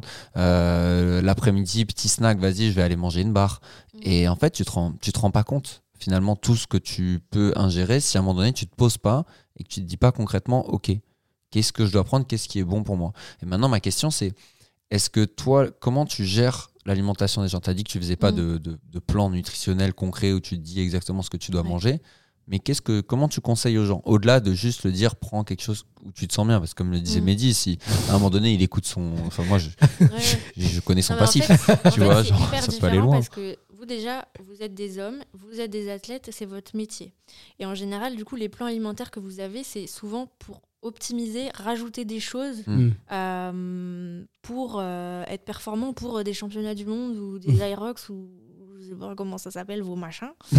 Euh, moi, les clientes que je reçois, c'est des femmes qui sont pas athlètes, qui c'est des C'est gens lambda, majoritairement en fait. des femmes uniquement que, Ouais, que ouais. tu reçois. Ouais, J'ai ok. reçu une fois, deux fois des hommes. C'était euh, pourquoi euh, Des problèmes de compulsion, De boulimie aussi, ouais. euh, Est-ce que tu penses que t'as pas d'homme parce que c'est une barrière chez l'homme de consulter euh, C'est une même barrière titre aussi chez les femmes. hein. Je, Ouais. je discute beaucoup sur Instagram avec euh, bah, du coup des, des personnes de ma communauté qui sont concernées. Et voilà, donc c'est aussi voilà, des futures clientes potentielles. Donc je discute beaucoup avec elles. Et euh, il y a beaucoup ce truc de mais en fait, là je t'en parle parce que j'ai répondu à ta story et qu'on en parle cinq minutes, mais je me sens pas capable d'en parler euh, de vive voix. En fait, pour Mm. moi, c'est c'est Mm. tabou en fait et je me sens pas. C'est Il y a une forte honte en fait. euh, Ok. C'est proche avec un psy en fait. c'est pour ça que bah on n'est pas psy, mais on, Il y a la même qualité d'écoute au final. Il y a, il y a de l'écoute en fait. Il y a de Mm. l'écoute et bah, on a des outils après de gestion psycho-émotionnelle, mais c'est pas voilà, on n'a pas le même cadre de référence euh, que des psychothérapeutes ou psychanalystes. Donc vraiment voilà, c'est complètement différent et c'est complémentaire. Donc pour revenir à ta Ah, question, ma question. ouais. Peser ses aliments quand on est athlète et qu'on a une- un objectif de championnat du monde et que on sent qu'on a une faiblesse ou qu'on a du mal à, à prendre des muscles et tout, Alors, ok. tu vas te calmer déjà. Euh, ouais, bah ouais, c'est normal que tu pèses tes aliments et que tu des putain. crevettes. Putain, quand j'aurai 85 kilos, tu feras moins la maline. Euh, non, mais et du coup, quand, quand on est une femme et que, en fait, notre objectif, c'est parce que il faut qu'on fasse du sport parce qu'on a entendu dire que euh, euh, bah, c'était ça qu'il fallait faire pour être euh, comme notre fit girl préférée et que euh, qu'on se trouve moche et grosse parce qu'on subit de la dysmorphophobie, Mm. qu'on a une mauvaise image de soi-même, euh, que on se dit qu'il faut qu'on soit mince, sinon on va pas trouver de mec. Bah là, en Ouais. fait, euh, peser tes aliments, ça va juste te déconnecter de ton, de ton intuitivité, de ton alimentation intuitive, qui est super importante, de tes sensations de faim, de satiété. Euh, ça va catégoriser, en fait, qu'est-ce qui est bien, qu'est-ce qui est mal, alors qu'en fait, en fait, la naturopathie, ça repose sur le concept que euh, notre corps a une sagesse intérieure et sait se guérir tout seul si on l'écoute, en fait Mm. et qu'on lui donne les bonnes choses. Euh, et donc contrôler, calculer des calories, c'est pas c'est pas du tout naturel en fait. Euh, les bébés sont des mangeurs intuitifs. Euh, ils sont capables en fait de savoir quand est-ce qu'ils ont faim, quand est-ce qu'ils ont besoin de la tétée, voilà. Et, les enfants, euh, quand on leur propose en fait de la nourriture sur une table sans leur dire mange ça, finis ton assiette, ils savent en fait, ils vont vers ce vers quoi ils ont besoin et dans la quantité qu'ils ont besoin. Et est-ce que tu penses que quand même c'est pas parasité euh, ce, ce Ouais. référentiel par notre monde alimentaire actuel Mais et si. par euh, la modernisation euh, tu vois alimentaire et tout? Parce que euh, moi en bouffant de la merde je peux avoir faim toute la journée. hein. Oui, oui, si, si, si, si. Et l'alimentation euh, ultra transformée, industrielle, euh, dérègle en fait euh, Mm. nos, nos, nos transmetteurs dans le cerveau. Et euh, nous, voilà, il y a ce système de, de dopamine et de, et de système de récompense qui fait qu'on a, on a toujours aussi envie plus de sucre. Et le truc du, du bliss point euh, dans les produits ultra transformés, euh, Mm. qui est le parfait mélange de sel, sucre et gras euh, qui Ouais. nous rend accro. Donc ça, oui, ça dérègle effectivement. Donc il y y a un juste équilibre à trouver entre effectivement bah, commencer à manger des vrais aliments, Mm. à manger en conscience, mais aussi enlever en fait les restrictions cognitives qu'on peut avoir de bah non en fait je mange pas de Kinder Bueno, j'en achète pas parce que je sais que si j'en achète je vais tout bouffer, mais en fait il faut passer par cette phase là Mm. parce que tant que tu vas te dire que c'est interdit, ton cerveau il va, il va, ça le rend sexy en fait l'aliment. Ouais. Donc euh, il y a aussi une phase difficile où euh, je conseille à mes clientes, bah oui, si tu as des aliments tabous, mets-les dans tes placards. Et s'il faut que tu finisses la tablette, il faut que tu la finisses. Et le, et le, le lendemain, peut-être que Ah tu ouais. la finiras aussi. Peut-être que le surlendemain, tu mangeras que les trois quarts. Le surlendemain, Ah peut-être que la moitié. Comme avec la cocaïne. Tu vois. Et- Prends tout. il faut, il faut arrêter de se dire que euh, c'est tout ou rien en fait. C'est vachement Ouais, ouais. cette dynamique de Ouais. tout ou rien euh, et d'extrémisme en fait. Euh, Mais tu penses pas que peser, ça peut aider à se rendre compte des, des, Si. des quantités? Moi je, Si. moi, je trouve que ça, ça, ça aide là-dessus. Moi, tu ça vois, de ouf. Bah ouais, tu vois, de te dire, tu vois, genre tu le peux 10 faire grammes, ça, de, 10 grammes d'amandes. Et en fait, euh, rapidement, je, peux, je mettais des trucs, je disais, ah ouais, en fait, c'est 40 grammes que je Ouais. mettais tous les matins. c'est clair, mais je pense que aussi il y a beaucoup de comment dire de, euh, de choses qui sont non fondées, tu vois, qu'est-ce qui est bon euh, pour le goûter, qu'est-ce qui est bon pour, euh, pour ça, pour ça. Et euh, comme tu le dis, en fait, quand tu commences à faire le rapport entre ce que ça, ce que c'est, en fait, euh, 10 grammes d'a- d'amandes euh, sur le plan calorique, tu te rends vite compte de pourquoi, en fait, je perds pas du poids si jamais c'est mon, obligation Mm. sur l'aspect sur l'aspect santé, je parle, et pas uniquement sur l'aspect visuel. Et moi, c'est vraiment ça que ça m'a permis de, de faire, c'est de me dire, ok, euh, cuillère à soupe d'huile d'olive, c'est quand même sans cal, tu vois. Mm. Est-ce que je remplacerai pas par quelque chose pour justement ben, euh, combler ce- ce- cette satiété et avoir quand même mon apport calorique qui est, respecté dans la journée pour me permettre de, perdre mon poids si c'est le, but ou prendre du poids ou tout ce que tu veux. Et moi, je trouve que c'est vraiment aussi ça, au final, que ça m'a permis de faire, de- d'agir beaucoup plus en conscience. Et c'est ça, en fait, Mm. moi, je pense qui est important, c'est l'état de conscience. Mm. Quand tu as une assiette devant toi, de te dire, OK, je sais ce que je suis en train de manger. Aussi bien euh, sur, euh, le plan, euh, sur le plan santé, voilà, j'ai tous mes macros, j'ai tous mes micros. Mais, euh, mais voilà, de me dire, euh, je sais, en fait. Mm. Et je trouve que ça, c'est en bien. fait, ça peut être intéressant de faire ça quand on n'y connaît rien et de Mm. d'effectivement comprendre euh, comment ça marche, mais c'est malsain dans le contexte d'une personne qui a des TCA. ouais, bien sûr, je Mm. comprends. En fait, la personne, elle, elle, elle, elle essaie déjà de contrôler, elle sait déjà, une personne anorexique, elle sait déjà combien une amande fait de calories. Ouais, elle c'est le sait sûr. très bien. Ouais. Euh, et donc, quand on commence à accompagner des personnes qui ont subi ou qui sont encore dans cette Mm. dynamique-là, leur dire de compter leurs calories, c'est juste les maintenir Ah en bah ouais, c'est sûr. truc. Donc, c'est important, en fait, euh, quand on a cette problématique, d'aller que vers des coachs, des thérapeutes, des médecins, des psys qui sont spécialisés, formés à ces problématiques-là. Ouais, c'est clair. Sinon, vous pouvez euh, bah, vous faire conseiller des trucs qui vont vous remettre dedans, en fait. Ouais, Mhm. clairement. Bah c'est clair, tu vois. Enfin, je sais que nous, c'est pas notre notre métier premier. Peut-être euh, qu'au final, euh, intuitivement, c'est ce qu'on serait dit quand en se disant ouais, ben comme ça, au moins, elle sera en conscience, elle sera.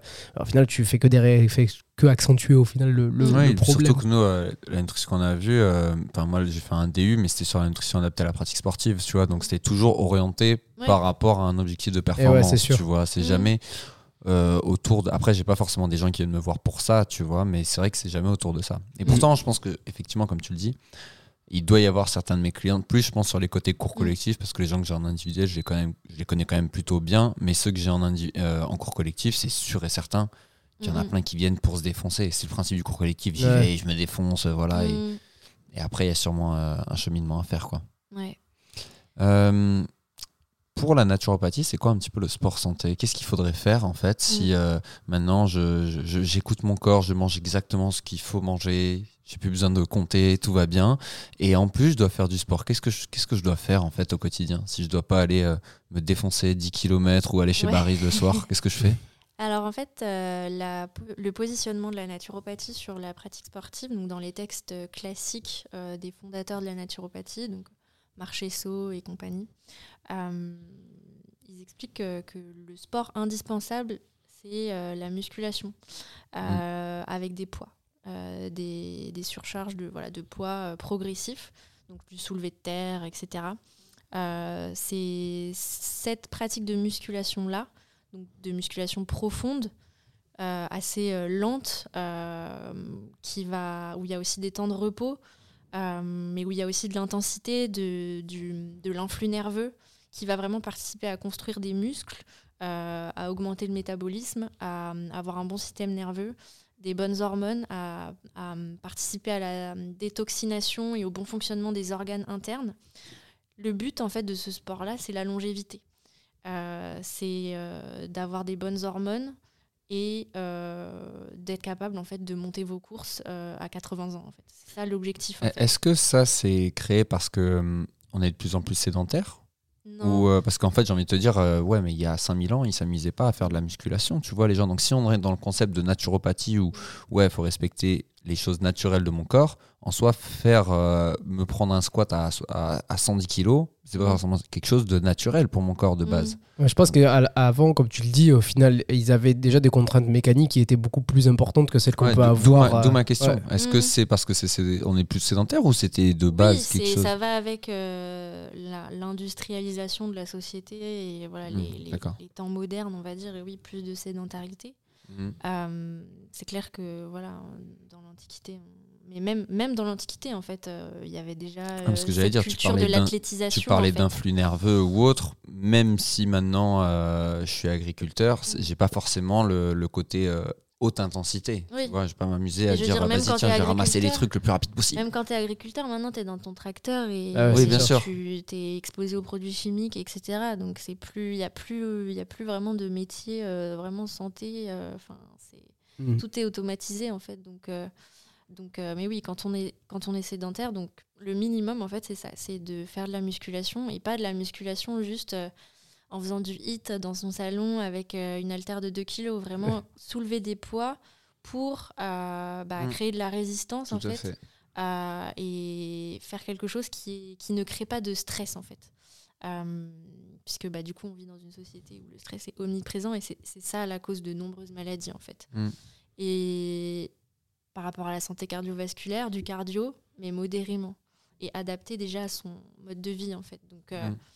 Euh, faire un footing c'est super, Euh, danser machin c'est c'est- c'est- c'est super et on n'est pas obligé pour euh, avoir un cœur qui fonctionne bien de euh, courir des marathons quoi. Ah bon? Non, mais au final, ça rejoint un peu les recommandations euh, qu'on avait, euh, qu'on Ouais. avait vues, tu vois. Avec Uriel notamment. Ouais. Je me souviens que lui, quand il avait vu, je l'avais fait voir ma mère qui a 69 ans. Et c'est vrai qu'une de ses premières recommandations, c'est qu'il lui a dit Madame, il faut que vous alliez à la salle de sport Ouais. et que vous fassiez, vous soulevez, souleviez des, des charges. Tu vois, commencer avec de la presse. Puis on verra pour le squat plus tard, etc., quand vous aurez repris la mobilité. Mais ça a été une de ses premières recommandations. Ouais. Au-delà de euh, faites du pilate ou faites euh, un, un sport qu'on aurait tendance à conseiller plus facilement, tu vois, surtout à une personne âgée, on dirait plus, bah, tiens, je vais te mettre au yoga, je vais te mettre au pilate, et au final, il m'a dit non, première chose à faire, c'est qu'elle reprenne une connexion un petit peu euh, euh, neuromusculaire, et ça, en Mm. vrai, il n'y a rien de mieux que d'avoir de la charge additionnelle. Ouais, et puis tout, tout, tout ce que ça, tout, tout l'impact que ça a sur euh, la densité osseuse, Mm. sur euh, les fait. ligaments, sur les tendons, etc. Ouais, et puis Donc, quand euh, t'es quand t'es à la salle sur une machine, t'as le temps de- d'écouter tes sensations, de, Mm. de, de sentir en fait tes muscles, Mm. de voir là où ça travaille et de ramener une conscience corporelle aussi. Mm. Euh, dans la problématique des- TCA, il y a souvent une déconnexion complète des sensations corporelles. Euh, bon, c'est un, c'est un autre sujet, mais, euh, et, mais donc, oui, c'est super important. Et moi, j'aimerais bien que même dès l'enfance, dès l'école, dès le collège, on fasse de la salle de sport, en fait. Parce Ouais, que, en fait, je trouve que ça devrait, dans une société idéale, pour moi, la salle de sport, ce serait comme, euh, comme les termes euh, à l'époque, quelque chose où tout le monde va, en fait, et que, c'est, que, ça fait partie, comme de prendre sa douche, en fait, que tout le monde aille à la salle. mais euh, Tu vois, aux États-Unis, ils vont grave à la salle de sport, et Ouais. pourtant, c'est- il y a des gros problèmes d'obésité. Oui, mais parce qu'ils ont des gros problèmes dans l'industrie agroalimentaire c'est clair. Mais tu vois, mais c'était un des trucs qui m'avait choqué quand j'étais là-bas, c'est que tout le monde allait à la salle. Je prenais n'importe quelle meuf, je lui disais tiens, tu peux me montrer un squat? Elle savait parfaitement mettre la barre sur les épaules, parfaitement squatter. Alors que là, je pense que tu vas dans un lycée en France, tu te demandes est-ce que tu peux faire un squat? Je pense qu'il y en a beaucoup qui Après- savent pas ce qu'il faut faire. Ouais, je je pense que c'est aussi beaucoup. géographique. hein. Euh, Ouais, je pense que tu pars dans le, dans, dans, dans le Texas ou dans des villes qui sont beaucoup plus Non, Non, parce- isolées. non, non, pas forcément, parce que dans les lycées, il y a les infrastructures. Ouais. En fait, c'est Mhm. ça que j'explique, c'est que c'est dans le lycée. Mhm. Effectivement, nous, c'est encore pire. Si tu vas en France et qu'il n'y a pas un fitness park à côté, laisse tomber. Il y a des gens, ils vont Ouais. jamais faire, euh, ils vont jamais soulever un haltère de leur vie. Alors que là-bas, l'avantage un petit peu, même s'il y a plein, plein d'inconvénients, on va, on va en reparler peut-être sur le, le côté euh, alimentation. Mais c'est vrai que niveau sport, toutes les infrastructures sont dans les lycées. Mm. C'est-à-dire que tu vas dans quasiment n'importe quel lycée, même si c'est au fin fond de l'Arkansas, il y aura euh, une grosse piste d'athlée, il y aura une salle de musculation, il y aura Mm. tout ça. Et ça, on va pas se mentir, c'est quelque chose qui manque cruellement en France en tout cas. Mais parce que je pense aussi que le, la musculation, on n'a pas là une bonne Mm. vision de ce que de ce qu'elle ce qu'elle doit être. Toi, tu la tu la proposes et nous, du moins, on la propose comme étant une solution santé. Pour beaucoup, la salle de sport, c'est uniquement une solution esthétique. Ouais, bah moi, la première fois que je suis allée dans une salle de sport, c'est parce que j'avais pris 10 kilos en un an et que ma Mm. mère me l'a bien fait remarquer. Et que, Encore. Et que voilà, après, voilà, ça m'a permis aussi, euh, c'est en m'inscrivant dans une salle de sport que Mm. j'ai fait mon premier cours de yoga euh, dans le cours collectif Ok. proposé dans l'abonnement. Mais par contre, ouais, j'aurais, je regrette tellement parce que si j'avais su que aller à la salle de sport, c'était bon pour ma santé, bon pour mes muscles, euh, j'aurais peut-être pu soigner ma scoliose bien avant. Mm. Quand j'ai quand j'ai développé ma scoliose quand j'avais 13 ans, on m'a dit bah soit tu mets un corset, soit tu viens faire du kiné euh, toutes les semaines, Ah ouais. euh, on te fait faire Ah. des exercices bidons, machin. Mm. Euh, et pareil, en fait, je faisais de la danse, je rêvais de devenir danseuse. Je faisais pas de musculation et en fait, c'est ça qui faisait que j'étais pas j'arrivais pas forcément à suivre parce que j'avais Mm. une scoliose et qu'à côté de ça en fait pour devenir danseuse en fait tu, tu dois faire de la musculation en plus de la danse et ça Mm. j'en avais aucune idée et si j'avais eu cette hygiène de vie là je pense que j'aurais eu beaucoup plus confiance en moi et que j'aurais plus poursuivi dans ce rêve là tu vois Mm. Euh, donc ouais et tu vois aux États-Unis s'ils sont très focus sur le sport c'est parce que les lobbies agroalimentaires sont trop forts et qu'ils Mm. peuvent pas tu vois euh, Michelle Obama quand elle a commencé son mandat elle voulait euh, euh, ré- réformer en fait l'industrie agroalimentaire et elle a tellement été bah, alpaguée par les lobbies et coincée par les lobbies qu'ils ont transformé cette campagne-là en campagne pour faire plus de sport en fait, Mm. pour lutter contre l'obésité infantile. en Mm. fait. Donc bref, voilà, c'était la parenthèse de pourquoi c'est comme ça aux États-Unis Ouais, et, clairement. clairement. et pas en Le France. lobby est, est vraiment très fort. Oui. Euh, dernière, euh, dernier sujet, on va parler peut-être un peu d'alimentation végétale parce que tu nous disais que c'était une des propositions que tu Ouais. avais, notamment aider les gens à, à faire la transition sur le végétal. Est-ce que le végétal, c'est obligatoire Mm. Est-ce que tout le monde peut être euh, vegan? Alors moi, mon positionnement sur l'alimentation végétale, c'est que euh, on doit tous faire l'effort aujourd'hui d'avoir une alimentation plus végétale Mm. parce que ça fait partie des indispensables pour lutter contre le réchauffement climatique. Euh, en santé naturelle, en naturopathie, toutes les, toutes les formes de thérapie holistique, on ne doit pas penser que à sa santé individuelle, on doit aussi penser à la santé collective. Mm. Si dans 50 ans, il n'y a plus de planète, ça sert à rien de travailler sur sa santé à soi. Ouais, mais est-ce que si moi demain je mange Euh, pas de poulet, mais que euh, Joe Biden, il, il prend son avion euh, 25 fois dans la journée. Quel euh, va être mon impact? Ben, c'est discutable, forcément.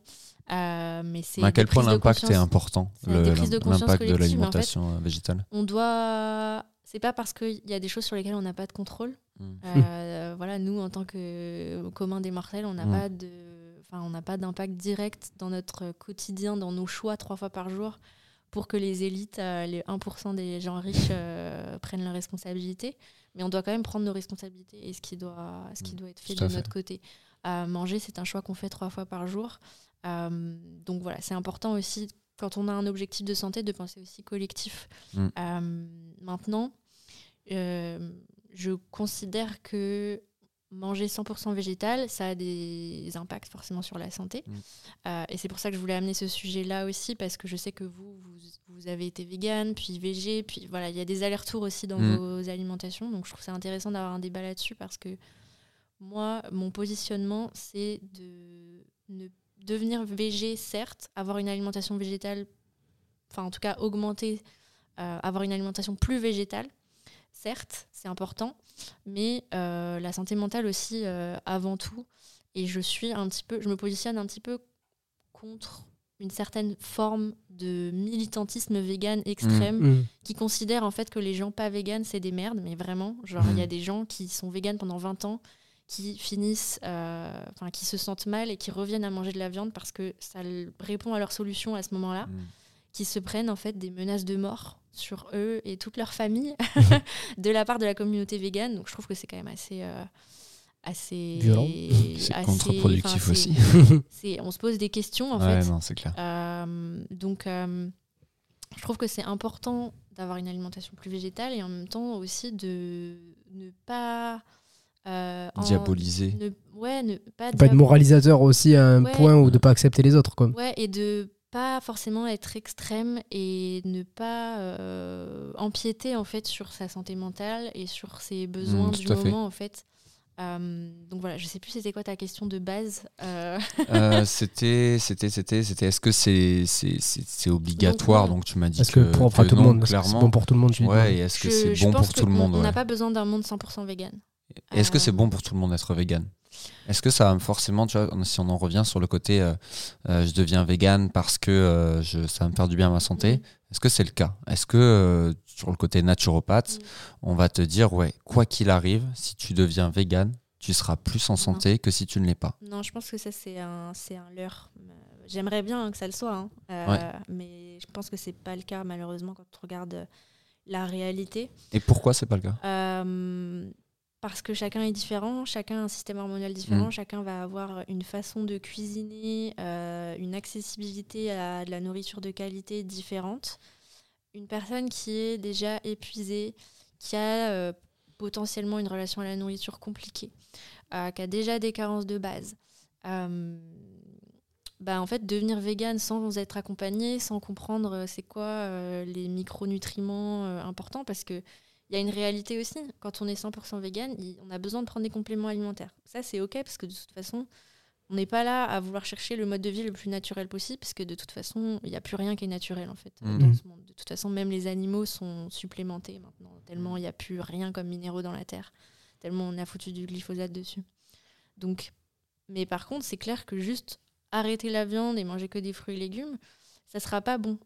Euh, et là, en fait, en fait, il n'y a pas de réponse toute faite. c'est Mm. vraiment. euh, Enfin, tu vois, là, peut-être que tu veux parler de toi, ce que tu es en train de vivre en ce moment. Peut-être que c'est trop. euh, Il veut, trop que tu le ra- il, veut, il veut que tu le il veut que tu lui donnes des bonnes raisons de manger du poulet. En gros, non, mais ma question elle est intéressante parce que euh, du coup, pour en parler un petit peu, c'est vrai que moi je suis devenu vegan en 2016. J'ai fait 5 ans en étant full, euh, full vegan. J'ai repris les œufs suite à des opérations au niveau des dents et où on m'a conseillé, c'était ma naturopathe de l'époque qui me suivait, qui m'avait conseillé de reprendre les œufs à cette période. Elle, elle était assez pour que je reprenne la viande, que je reprenne le poisson, tu vois, à cette période, parce qu'elle me disait par rapport à la charge d'entraînement que tu subis, par rapport à ton groupe sanguin et par rapport à ton opération sur les dents, là, donc j'ai eu deux greffes osseuses, euh, elle me disait honnêtement, euh, Mm. prends au moins des œufs. Mm. et, et fais pas chier. Et non, mais elle me l'avait expliqué avec d'autres termes, mais elle m'avait dit En vraiment gros, ça. tu dire vois. ça. Quoi? Mm. Et euh, du coup, j'ai repris les œufs. Ensuite, j'étais donc du coup full végétarien jusqu'à encore euh, assez récemment où j'ai repris petit à petit le poisson et petit à petit la viande. Et pour moi, la viande, ça a été vraiment le dernier step qui a été dur à, passer. Et c'est là, j'ai un nutritionniste qui me suit pour la performance. Donc là, en l'occurrence, on parle vraiment que de performance. Je lui ai dit, écoute, voilà mes objectifs, voilà ce que j'ai envie de faire. Euh, et c'est lui qui m'a reproposé à nouveau de prendre de la viande par rapport à mon groupe sanguin. En me disant euh, justement que le côté euh, bah, que les, protéines végétales ne marchaient pas forcément très très bien par rapport à mon groupe sanguin. Donc du groupe euh, O, pour ceux qui euh, se posent la question après, Moi qui se je suis disent si... Et, euh, mais on n'a pas les mêmes objectifs, Ouais. tu vois, et notamment, on, on se met pas les mêmes charges d'entraînement. Je me mets 20 Ouais. heures d'entraînement dans la semaine, vie, beaucoup d'impact. Euh, T'habites en Australie, peut-être moins stressant que mon environnement parisien, etc. Et, mais ça me fait quand même me poser beaucoup de questions. Et j'ai mis du temps avant de, de commencer à toucher un poulet. Je me vois pas encore euh, manger du bœuf ou une viande rouge, tu vois. Mm. Et, et c'est pour ça que je pense que il y a peut-être des moments de vie où on se sent plus à l'aise. Et c'est c'est un truc que j'ai toujours dit quand j'étais vegan, full vegan, c'est que je disais, si un jour je veux remanger de la viande, j'en remangerai. Mm. Parce que je trouve que il y a beaucoup de gens qui vont devenir végétariens ou vegan et qui vont derrière, comme tu le disais, diaboliser la chose. Et, Et aussi parce qu'ils en- se définissent à travers ça derrière. Exactement, et qui se défi- c'est très vrai ce que tu dis, qui se définissent Ouais, à travers ça. devient une identité. Ouais. et Je trouve que c'est là que ça devient problématique. Ça devient Ouais. une identité. Euh, parce qu'en fait, euh, qu'est-ce que tu vas faire si demain, tu as un gros problème de santé euh, ou une maladie chronique ou que en fait, tu as des pulsions de viande parce que tu es enceinte ou quoi? Hmm. Et que, euh, et que tu refuses de, de, bah, de suivre en fait cette intuition, cette, ce- cet instinct de survie en fait de ton corps. C'est ça. En fait, il faut comprendre que dans l'histoire de l'humanité, manger de la viande, ça a été une réponse de survie, en fait. Ça a été un moyen de survie. Euh, et encore aujourd'hui, en fait, quand on est dans une situation de problème de santé, de survie, ton corps, il sait que c'est ça qui va te permettre de survivre. Mm. Euh, tous les produits animaux, en fait, c'est du matériel de construction euh, pour le corps. Euh, donc ton corps, il sait que c'est ça qui, que, dont tu as besoin. En revanche, c'est clair que si tu deviens euh, vegan, que tu manges que des produits bruts, healthy et tout, par rapport à une alimentation omnivore basée sur les produits ultra transformés, la viande industrielle, là oui, votre régime vegan va être meilleur pour votre santé que de manger du jambon euh, Erta. ouais, clairement. Euh, Mais euh, si vous avez, euh, au contraire, que vous êtes vegan et que vous mangez que des nuggets vegan, pas, de, pas de légumes bio, pas de céréales complètes, et qu'au contraire, vous avez une alimentation carnée, mais plus ancestrale, avec des animaux qui sont nourris au foin, qui sont, qui sont, qui sont laissés à, à pâturer librement, et ben là, ça va être votre alimentation omnivore qui va être euh, meilleure pour votre santé. Hmm. Donc, euh, on peut pas en fait juger euh, omnivore euh, mauvais pour la santé, vegan Ouais, bon pour la santé. En fait, c'est plus complexe que ça. L'important, en fait, c'est la qualité de la nourriture, que ce soit produit de manière éthique, santé, voilà, sans, euh, sans glyphosate euh, si possible. Euh, la souffrance animale, forcément, et le traitement des animaux, il a un Mm. impact aussi sur la qualité de la nourriture. C'est pour ça qu'en fait, c'est plus facile d'être végétarien, vegan et de manger sainement que de chercher euh, à trouver de la, de, la, de, la, de, la, de la viande de bonne Ah bah, qualité. Je m'en suis rendu compte cette semaine. Et C'est la première fois que je suis allé faire des courses pour la viande, j'ai trouvé ça incroyable. je, je savais déjà, je savais même pas où aller. et, euh, et ensuite, euh, bah, déjà, niveau prix, tu te rends compte qu'effectivement, quand tu manges une viande de qualité, c'est, ça se paye. Mm. Ah ouais. C'est 8 euros euh, C'est- le, ouais. le filet de, de dinde.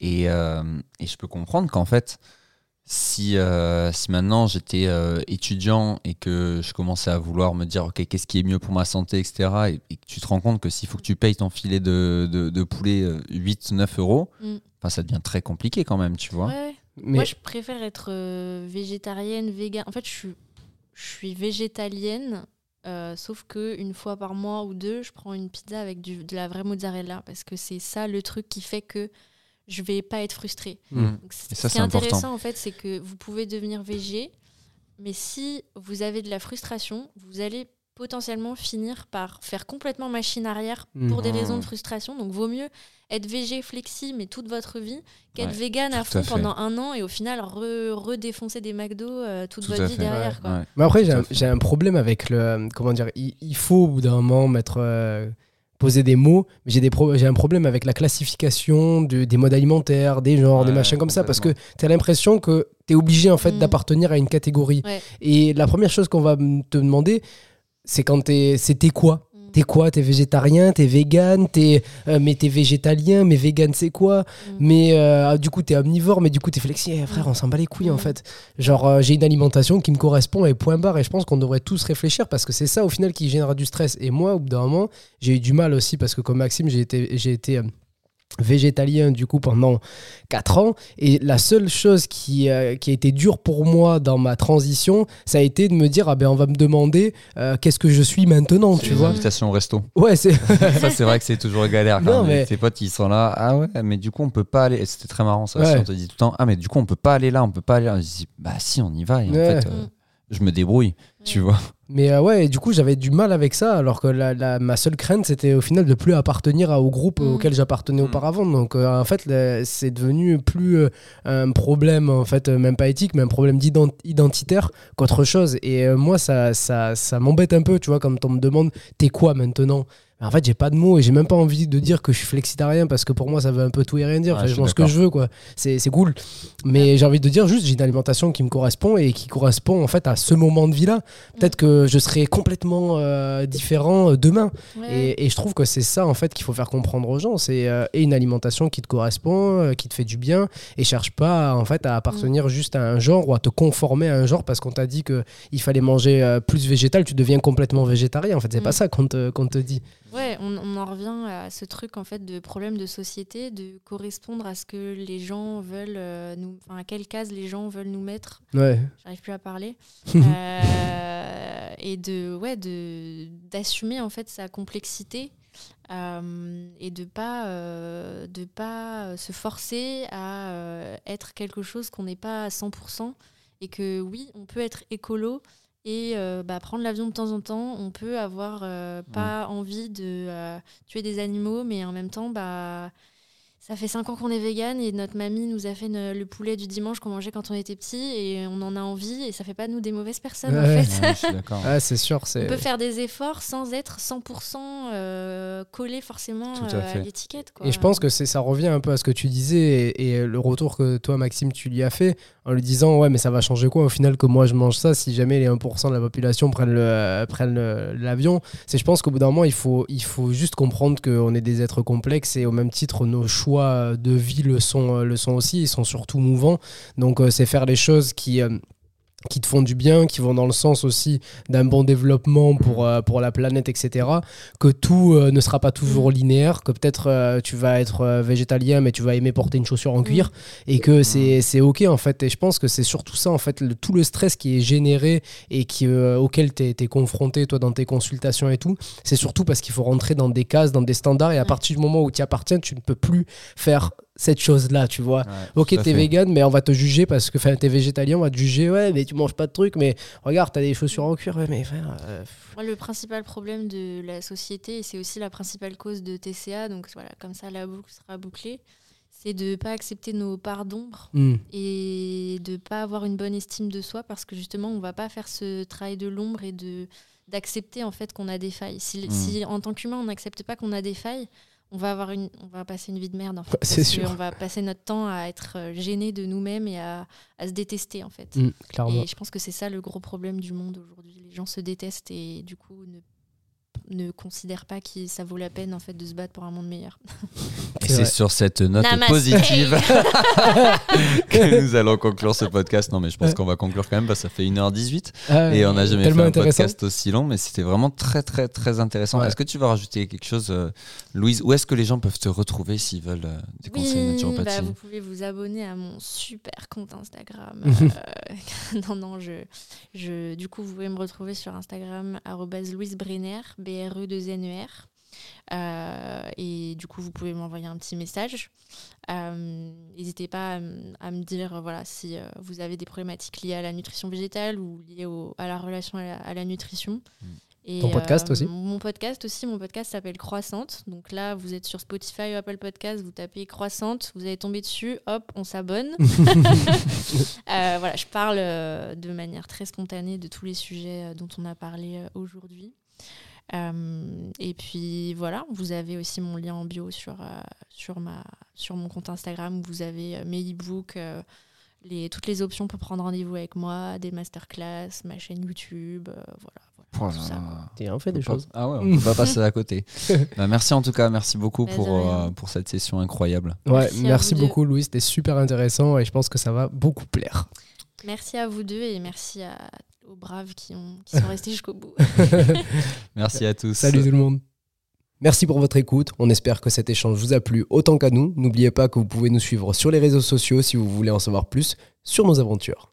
Et bien sûr de nous mettre 5 étoiles parce que ça fait toujours plaisir. Et si vous mettez un commentaire au passage, ce serait incroyable. Merci à vous et on se retrouve très vite pour un prochain épisode.